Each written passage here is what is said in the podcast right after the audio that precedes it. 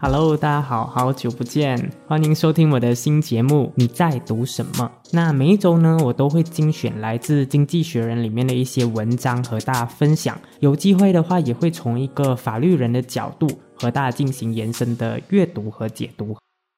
那我们今天要讲的是《经济学人》这一期的封面主题——中国军事。节目开始之前，想问大家一个问题哈：你觉得说中国的解放军强吗？你说强，因为它有超过两百万的兵力，是世界第一；它有一带一路的战略，让中国在世界各地都有港口；又或者说中国的芯片可以让他们打赢人工智能的战争，这些都是很合理的说法啊，也是美国普遍的担心。可以说，美国对中国的敌意有很大程度上就来自于中国它在经济、军事和社会价值层面所带来的威胁。那我们今天要切入的视角有一点不同，我们要谈的是一种比较少人可能会注意到的可能性，那就是说，有没有可能美国高估了中国的实力，以至于他们其实是过度紧张、过度戒备、杯弓蛇影呢？那即使最后没有战争，哈。这种强烈的忧患意识和它延伸出来的冲突对立的情绪，也会有很高的经济代价。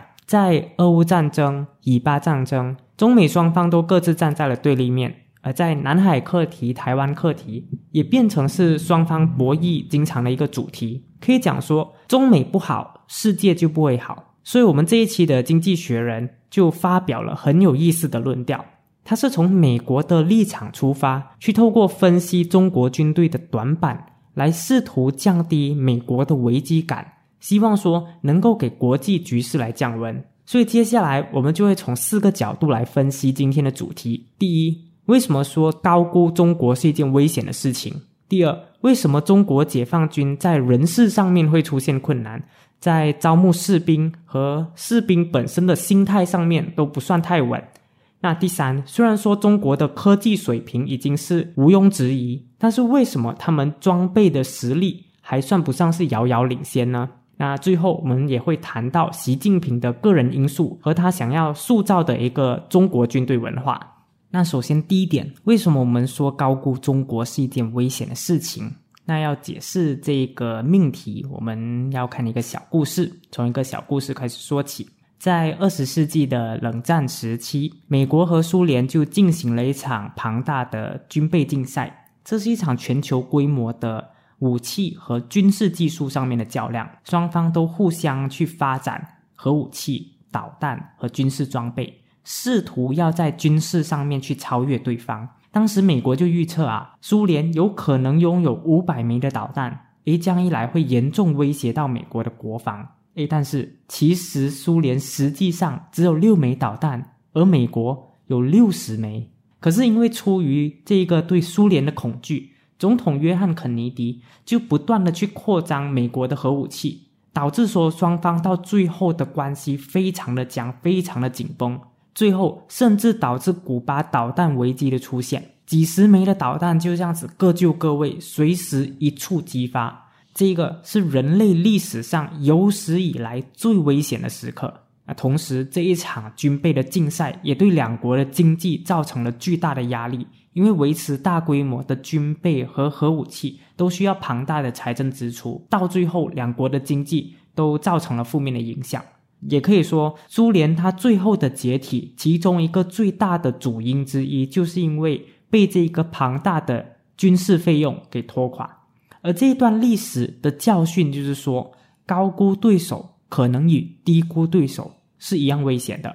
所以也就延伸出了今天的这一个问题：到底说美国对中国军力的认知有多准确？在过去几十年，中国的军队发生了完全的蜕变。在以前，中国解放军就是找一群农民出来，只专注打陆地战。可是现在，它不仅仅是世界上最大的陆军和海军。它还拥有庞大的导弹库。那虽然说它的核武器数量目前还不如美国，但是中国以一个很快很快的速度在升级。美国的国防部就预测说，在二零三零年之前，中国的核武器数量将会翻倍到一千枚。那除此之外，解放军也积极的在南海建了很多很多的人工岛屿，频繁的去派遣军舰和飞机执行他们的海洋主张，并且经常在台湾海峡的周围演习啦、封锁啦、驱赶渔民等等。美国军方就长期认为说，中国武力犯台随时有可能会发生。可是，如果要在这一份随时上面加一个日期的话，那美国中央情报局认为，二零二七年是一个极度危险的年份，因为二零二七年是解放军建军百年的纪念，而且习近平已经下令解放军要在二零二七年之前呢，就具备有武统台湾的能力。那美国的强硬派就认为说，美国应该要采取一个更加激进的立场。包括说去减少对中国科技领域的学生他们的签证，然后增加国防的开支，向亚洲派遣更加多的军队，以及最重要是要明确会不会出兵保卫台湾的这个立场。然而，也有很多人担心说，这样子的做法有可能反而会适得其反，让习近平感觉到压力，感觉到被迫采取行动。特别是在美国当前在台高筑的这样一个情况之下。增加国防开支可能不是一个可持续的长期解决方案，这甚至有可能会导致在未来在维护和引入新装备的时候，让美国遭遇困难。那对于中国的科技人才来说，一些人也主张应该要接受他们纳为己用，一个更加开放的态度，也有助于去削弱中国的军事野心。可是到底要强硬一点好，还是柔软一点好？要回答这个问题。就是《孙子兵法》的老话一句，要做到知己知彼。那要怎么样可以全面的认识中国解放军呢？我们就不只要看中国能够做什么，也要看中国不能够做什么。这样一来，才不会变成自己吓自己，盲目的恐惧和做一个错误的决定。所以下一节我们第一个要来看的就是解放军的人员战斗力。那我们今天要去深入探讨的第一个弱点是人的因素。当我们要建立一支强大的军队的时候，就不仅仅需要有先进的装备，也要有大量的专业人才去操作这些装备。在过去呢，中国解放军主要是吸纳那一些教育水平比较低的人员，但是随着说他们的硬件升级，比如说他们有了更加先进的战机、战舰，此时此刻，中国迫切需要去提高他们的人才素质。在今年呢，中国海军就首次提高了战斗机飞行员的招募年龄上限。他们从一流的大学，比如说清华大学当中招募了硕士的研究生。但是对于这些高技术人才来说，他们的选择其实更加多，他们不见得乐意去入伍，他们其实更加倾向于去那一些比较高薪的工作，又或者说海外发展。即使最后加入了解放军，其实人员的流失率也是相对比较高的。这不仅仅是中国面对的问题，在美国、日本以及一些欧洲国家，其实也面临着类似的挑战。但是对于中国来说，特别的是，他们在一九七九年到二零一六年的那个一胎化政策，导致说这一代人他们多数都是独生子女，再加上说中国式父母的溺爱宠爱，让许多人对于这一些军队的朴素生活就保持这一个。保留的态度。以清华大学为例，每年清华大学出来的有八千个毕业生，但是自两千零五年以来，平均每年只有十六个学生选择加入解放军。那再来，中国军队长期以来就是一个贪污腐败的根源。就比如说，在以前，穷人家庭就会贿赂那一些招募人员，让自己家的孩子可以去入伍当兵；但是富人来说就另外。他们富人家庭会花钱去避免兵役，而且在军队的各级，不管是你要升迁或者是调动岗位，都要给领导送钱才能够办事的这样子一个风气，也是一个公开的秘密。在路上你会看到一堆的奔驰、保时捷的豪车，洋洋洒洒的挂着军队特备的这样一个车牌。而在二零一二年，习近平上台之后，他的头等大事就是要提高解放军的素质。他推动反腐运动，去抓那些大鱼，把那些大贪官给揪出来，然后给军队加薪百分之四十，给入伍的士兵家人更好的一个照顾，甚至说专门去设了一个部门，去为退伍的军人来服务。这些好处。再加上政府大力推动民族主义情绪，包括说像《战狼》这样子的一个军事电影，把爱国的情绪给直接拉满。根据二零二零年的普查表示，解放军高学历的人员比例从二零一零年的百分之五十左右有微涨到百分之五十七，不过这离解放军的目标百分之七十还是有一点距离的。那除此之外，解放军还有更深层次的问题，它就是习近平口中所说的和平病。什么是和平病？因为自一九七九年以来，中国和越南的战争之后，解放军就再也没有参加过大规模的战争。即便是在那些高级的官员里面，有些人当了五十多年的兵，一次的战争都没有参加过。那习近平就认为说，在这种相对较为和平的环境当中，军队就会不可避免的去面临到一些精神怠惰的危险。革命军人他们没有了危机意识，他们丧失了自己的使命感，也没有那一种随时准备投入战斗的职业精神。习近平对解放军的要求很高，所以他经常会反复两个口号，就是将领两个不足，小兵五个不会。两个不足是哪两个不足呢？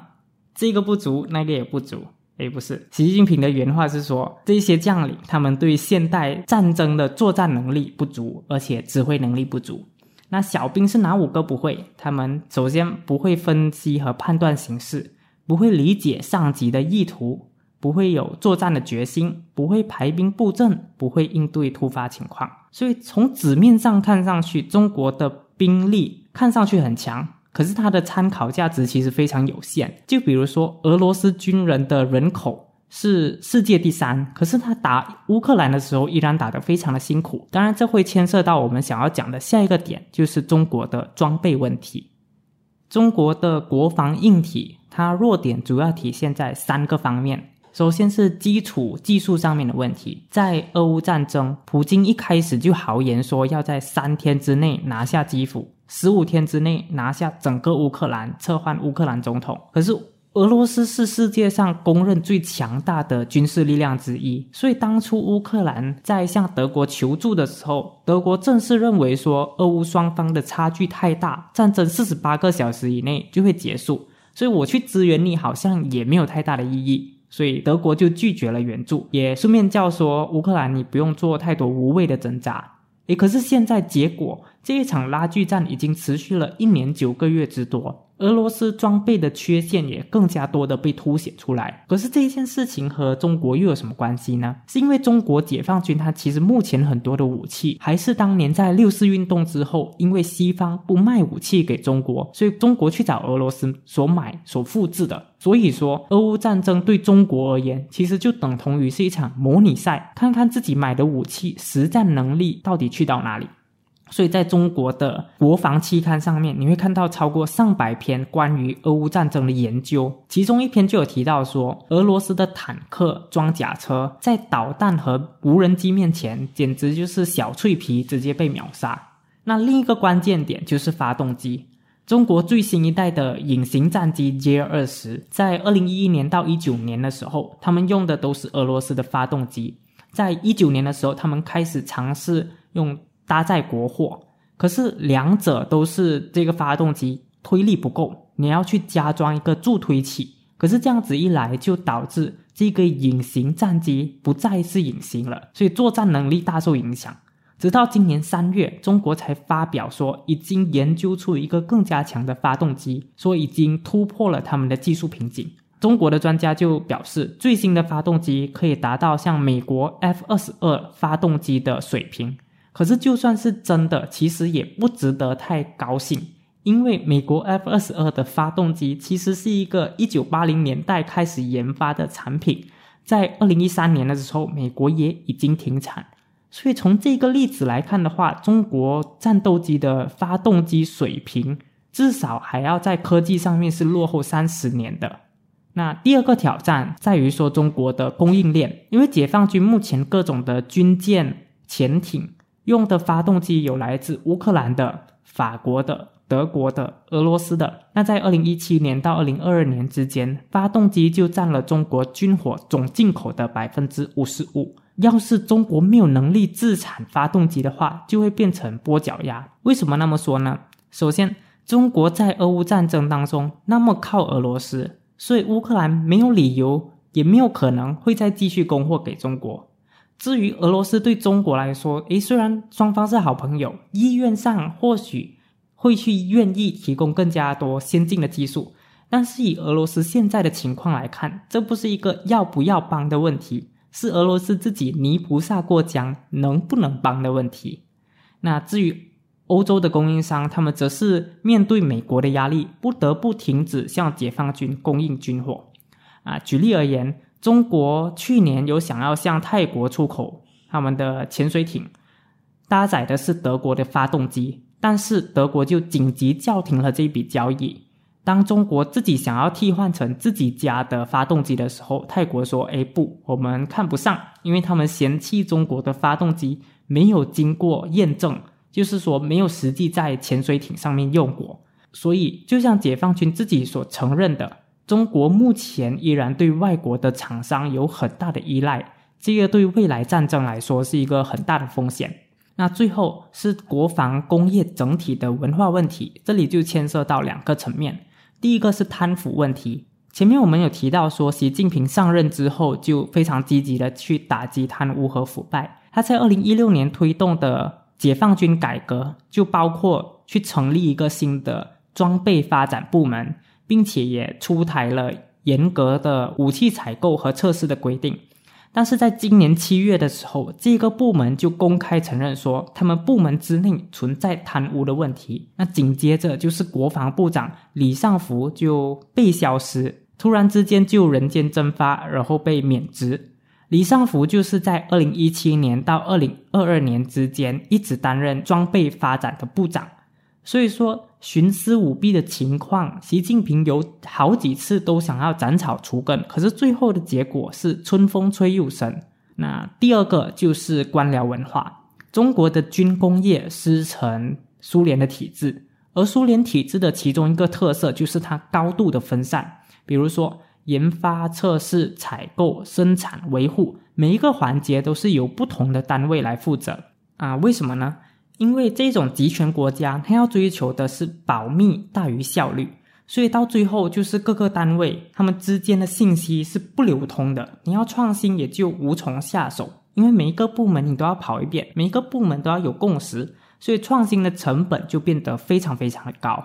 那我们待会的最后一段，我们会主要聚焦在习近平和他想要在军队推广的这个政治教育，对解放军带来什么样的影响。那我们今天最后这一段的关键字是两个字：政委。政治的政，委任的委。诶，他们是谁呢？我们稍后会解释。我们先来想一下哈，中国人民解放军和世界上其他的军队啊，你比如说马来西亚的武装部队，他们有什么本质上的不一样？双方最大的不同，其实在于说，世界上大部分的军队是服务于国家的，所以是国家的军队。但是中国解放军，他们是效力于共产党，他们是党的武装力量。毛泽东把这一种标志叫做“由党来指挥枪”，所以说中国共产党对军队是有绝对的领导权的。那为了要确保说不会出现军事政变。所以，中国共产党会委任政治官员，这些人就叫做政委。他们主要的任务呢，就是去坐镇军队，去负责军队里面的重大决策和去做思想统一的工作。所以说，政那这些政委呢和指挥官都拥，那这些政委呢和指挥官拥有相等的权利，但是因为他们在党内通常有一个更高的领导地位，所以也会更加有影响力。那在习近平上任之后，政委的角色就变得更加重要。在二零一四年的时候，习近平就点出，诶，解放军有一些问题，包括说缺乏理想和缺乏革命的精神，要怎么做呢？方法就是政委，要让他们去增加政治的思想教育。但是，政委对解放军来说是主力还是助力，似乎很难去定义。在二零一六年的时候，解放军的官方媒体就严厉批评这一个政委制度。他们报道说，有一些政委坐在会议室比坐在战争室还要多，拿笔比拿枪还要多，读书比看地图还要多，以至于在二零二零年的时候，解放军就出版了这个政委指南，重新强调说，政委和指挥官的地位是相等的，但是政委应该要多专注于战争。在二零二一年，解放军军事科学院就表示，政委过度强调他们的演说能力、写作能力，但是却忽略了作战能力。换而言之，你们这些政委就是一个不中用的花瓶。可是这些能力不怎么样的人却有极大的权力。在二战的时候，苏联和德国的战争当中，苏联就是因为有很多的政委，他们胡乱的指挥，所以导致苏联经历多次的惨败。